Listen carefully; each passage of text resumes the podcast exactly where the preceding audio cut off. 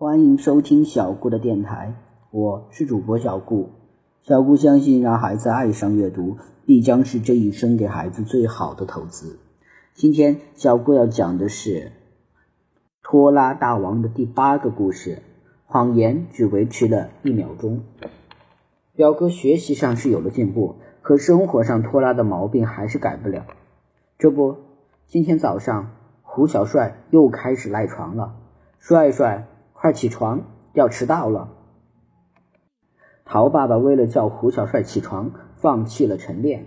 好的，舅舅，我马上就起来。陶爸爸去厨房帮陶妈妈准备早餐。早餐做好了，还不见胡小帅出来。他推开房间的门一看，胡小帅还睡在床上。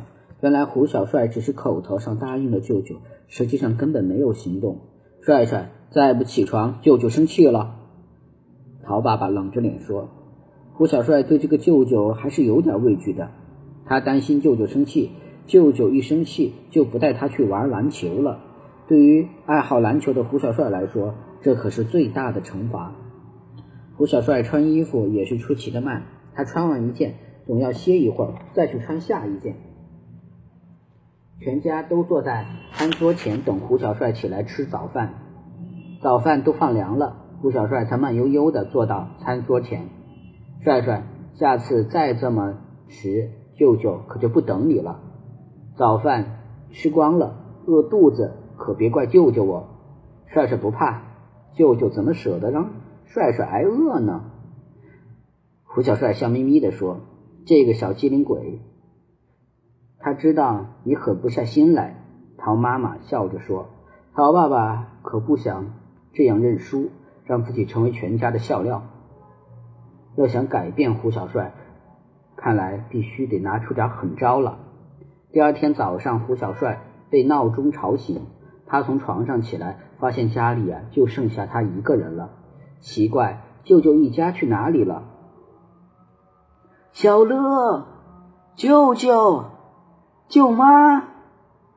胡小帅喊了几声，还是没有人答应他。他把各个房间都找了一遍，一个人也没见到。胡小帅来到卫生间洗漱，看到卫生间的镜面上贴着一张纸条。帅帅，七点钟之前，如果你能准时出现在楼下的花坛边，你将获得一份美味的早餐和舅舅开车送你去上学的待遇。如果超过七点，车和早餐的福利都没有，你就等着饿肚子吧。胡小帅看了看手表，已经是六点五十六分了，这就意味着他只有四分钟的时间可以用。舅舅这招真是太狠了，胡小帅。可不想饿着肚子跑步去学校。胡小帅匆匆刷完牙，抹了一下脸，急匆匆出了门。他进了楼梯，才想起书包忘了带，他又回去拿书包。等他跑到楼下时，胡小帅看了眼手表，现在是七点五分，他整整迟到了五分钟。舅舅的车已经发动，徐徐的驶出了小区大门。舅舅，等等我！胡小帅边跑边喊。坐在车里的舅舅好像没有听见一样，径直把车开走了。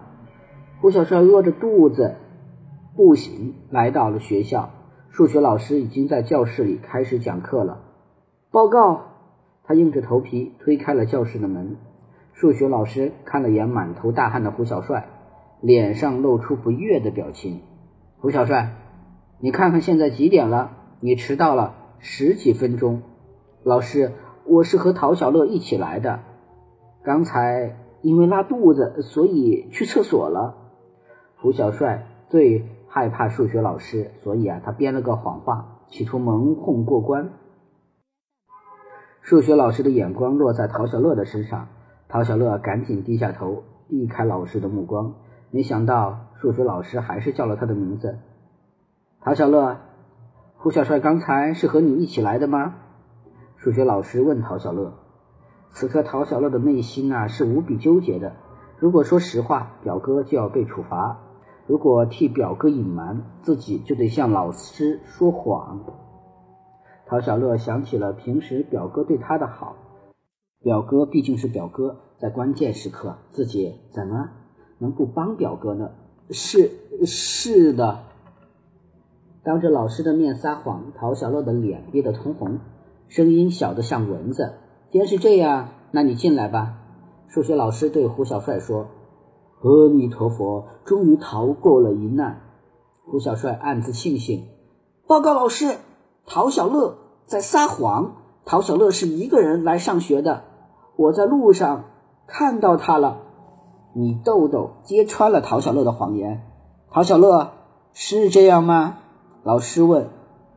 陶小乐羞红了脸，低下头，一言不发。陶小乐、胡小帅，你们竟然敢联合欺骗老师！你们给我出去！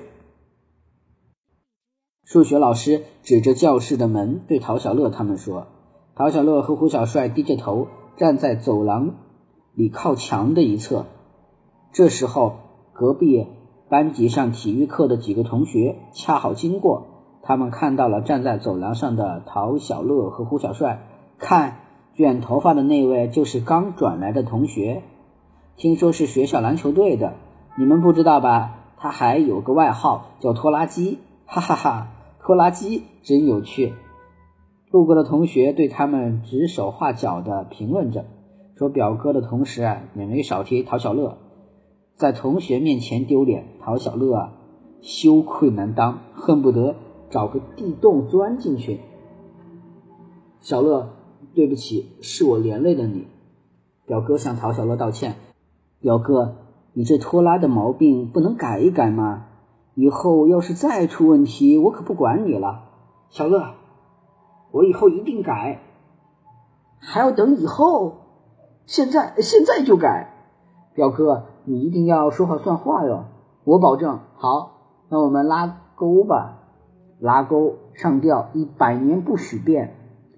老师让你们进去听课。陶小乐和胡小帅正说着话，突然听到米豆豆的声音。原来数学老师让米豆豆来叫人了。陶小乐和胡小帅高兴极了，低头跟在米豆豆身后回到座位上继续听课。下课后，数学老师来到陶小乐他们的身边。你们对今天的事有什么感想吗？数学老师推了推鼻梁上的眼镜，说：“老师，我们错了，您就原谅我们吧。”陶小乐和胡小帅异口同声地说：“哈哈，台词念得很熟啊，每次都这句话，说的时候信誓旦旦，头一掉就继续犯错误。你们让老师怎么相信你们呀？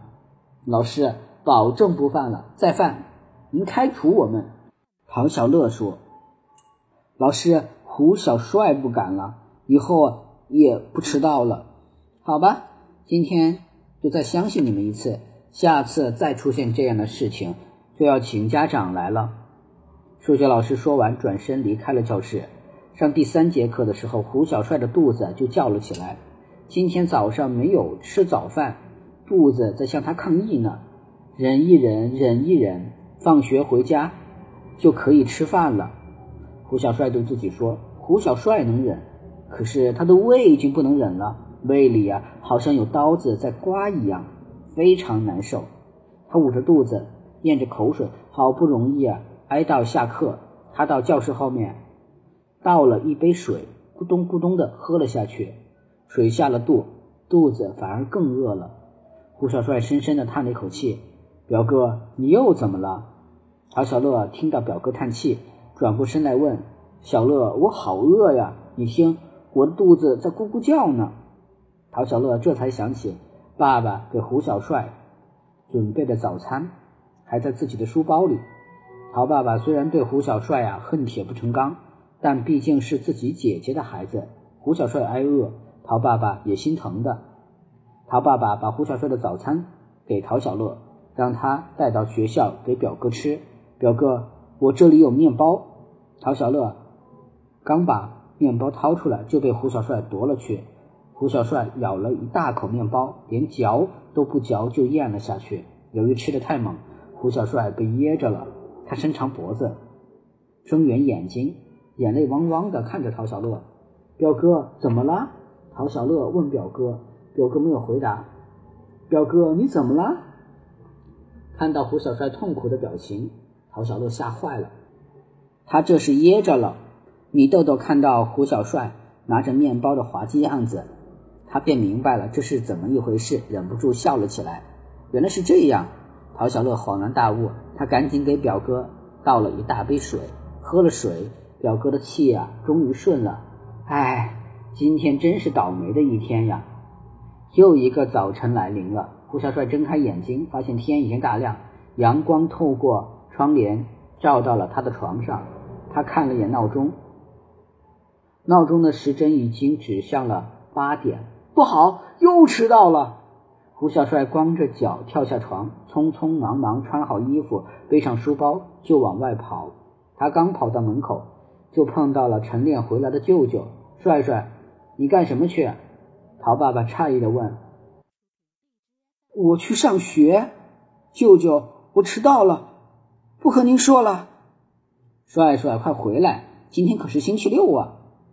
被舅舅一提醒，胡小帅想起来了，今天确实是星期六，真是虚惊一场。陶小乐从书房里出来，他看了胡小帅一眼，突然哈哈大笑起来。陶小乐连眼泪都笑出来了。胡小帅感到莫名其妙，不就是记错了时间，至于这样吗？陶小乐有什么好笑的？胡小帅表哥，我该叫你糊涂表哥了。你看看自己的脚。陶小乐指着胡小帅的脚说：“胡小帅低头一看，脸红了。原来刚才匆忙之中，他把鞋子穿反了。糊涂拖拉机表哥，你现在有两个名字了。”陶小乐又笑了起来。小乐，太没有礼貌了，不许这样说表哥。陶爸爸呵斥陶小乐，他浑身的坏毛病，不配做我哥哥。陶小乐被爸爸批评，很不服气，气鼓鼓的回到卧室去了。因为拖拉机的坏毛病没有改掉，现在连陶小乐都不尊重自己了。胡小帅越想越难过，他暗暗发誓，一定要改掉坏毛病，让陶小乐对自己啊刮目相看。第八个故事就到这里结束了，希望大家能喜欢小顾讲的故事。小顾的微信号是微微格物顾摩安曼，希望大家加小顾做您的好友，谢谢大家了。